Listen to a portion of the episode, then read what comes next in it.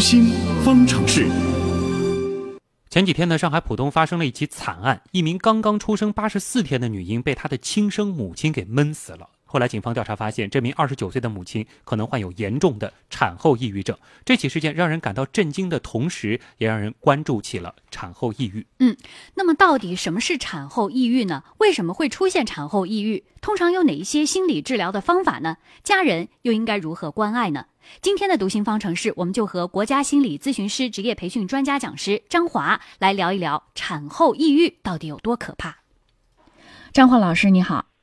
呃，你好，晨曦。我听说啊，这个产后抑郁症是女性精神障碍中最为常见的类型。身边也有一些同事和朋友啊，他们在生完小孩之后跟我提到过产后抑郁。虽然说我自己还没有经历当妈妈的这个阶段，那么我现在也很关心这个产后抑郁到底是怎么回事儿，它是一种什么样的心理表现，如何去应对？张华老师，首先给我们解释一下这个产后抑郁症吧。啊、呃，好的，晨曦。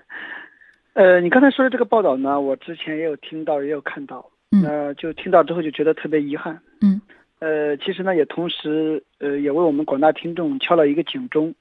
就是这种抑郁、焦虑啊等情绪问题，呃，平时生活当当中呢，大家都觉得可能它只是一时的一种情绪。嗯。但是呢，这里也提醒我们，如果发展到一定程度啊，这些东西都是不可忽视的。对啊，就是有统计数据显示，这个女性的产后抑郁症的发病率啊，在百分之十五到百分之三十。产后抑郁症呢，通常是在六周内发病，有的严重的可能会持续一到两年。所以我看到了也觉得吓了一跳啊！看来有的时候这个严重的话，产后抑郁症给女性的心理所带来的身体啊、情绪啊、呃健康啊一系列都会有一些负面的影响。对，也就是基于你刚才所说的这些研究数字，百分之十五到三十的发病率，嗯，所以它才成为你刚才所说的这个女性心理障碍当中最常见的一种类型，嗯，因为这个女性啊，一旦在生育之后，她身体内的这种激素会发生一些改变，嗯，这个时候呢，再加上新做了妈妈，这个社会身份角色一下子改变，也会给她带来一些身体上或者心理上的一系列的一种不适应，嗯。那这个时候呢，他就特别容易产生这样一种情绪，这样一种障碍，这样一种问题，啊，那比方说比较常见的表现啊，呃，往往是这个人容易情绪很低落，嗯，无精打采，啊，容易流泪，容易哭，嗯，呃，这个身边的人会觉得，哎，怎么啦？搞不清楚状况，嗯啊，当事人呢也感觉自己感觉很苦闷，很凄凉，嗯，啊，感觉很空虚，就是莫名其妙会有一种郁郁寡欢的沉闷、空虚的一种孤独的感觉。对，莫名其妙会产生这样一种情绪。嗯，那自己呢又想不开，在想法上呢也感觉到很自责。你看，我新有了孩子，呃，家里人都那么周周到来照顾我，为什么我还这个总是这么心情高兴不起来？嗯，呃，再加上这个时候呢，脑子反应也会比较迟钝，嗯，考虑问题也比较嗯这个困难，嗯，想问题还老往坏处想，呃，甚至感觉到这个，你看我在家待几天，这个生孩子在家待几天，然后怎么就这个工作的前途、未来的前途好像都很渺茫，嗯都没有希望。呃，这个时候呢，又想他也想去给别人交往，但是呢，给别人交往又觉得，你看我现在的状况，体型也不好，这个这个形象也也也也糟糕，嗯这个勇气、信心也很低，嗯啊，所以呃，再加上没有人去交流，那它它就会产生刚才您所说的这样一些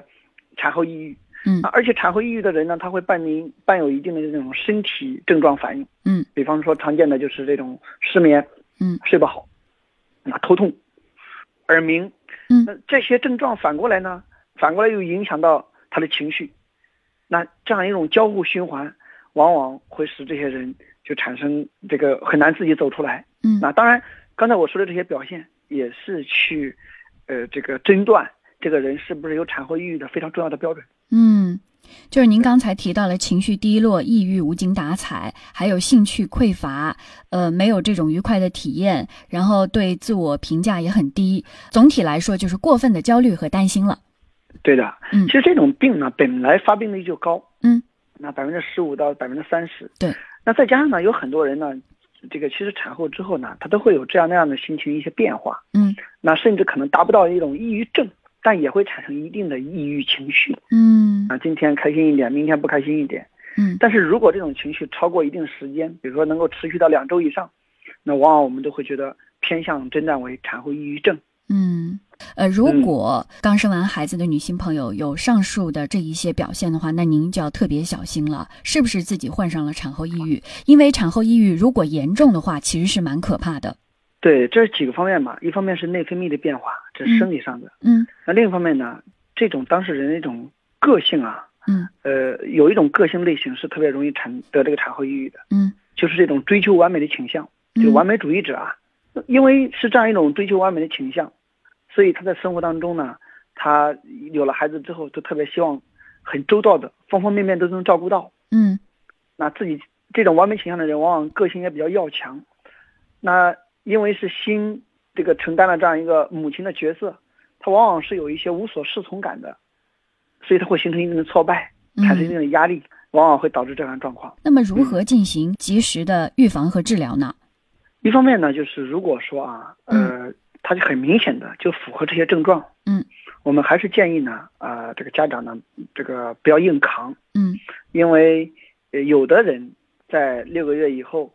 或者时间稍微长一点，他就自行自愈了，嗯但是有很多人呢，呃，可能很多的一些危机事件，一些我们不希望看到的一些事件，也恰恰是在这个期间发生的，嗯所以呢，我们还是建议去寻求一些专业的帮助，嗯，比如说去看看医生，嗯去看看心理咨询，嗯这是一方面。那另一方面呢，还是从核心上去做寻找一些支持，啊，寻找一些人际互动，嗯尤其是这个家人的照顾，因为往往生这种这种患者啊，他身边的人可能也是在情绪支持上也不一定够嗯啊。虽然说身边有很多人照顾，啊，这个家里面爷爷奶奶、外公外婆可能都跑前跑后的，但是。一旦看到这个当事人有这样一种反应之后，未必能从心理上去理解他这种反应。所以在这段时期，家人应该给予更多的关爱和理解以及支持。好的，非常感谢张华老师，谢谢。啊。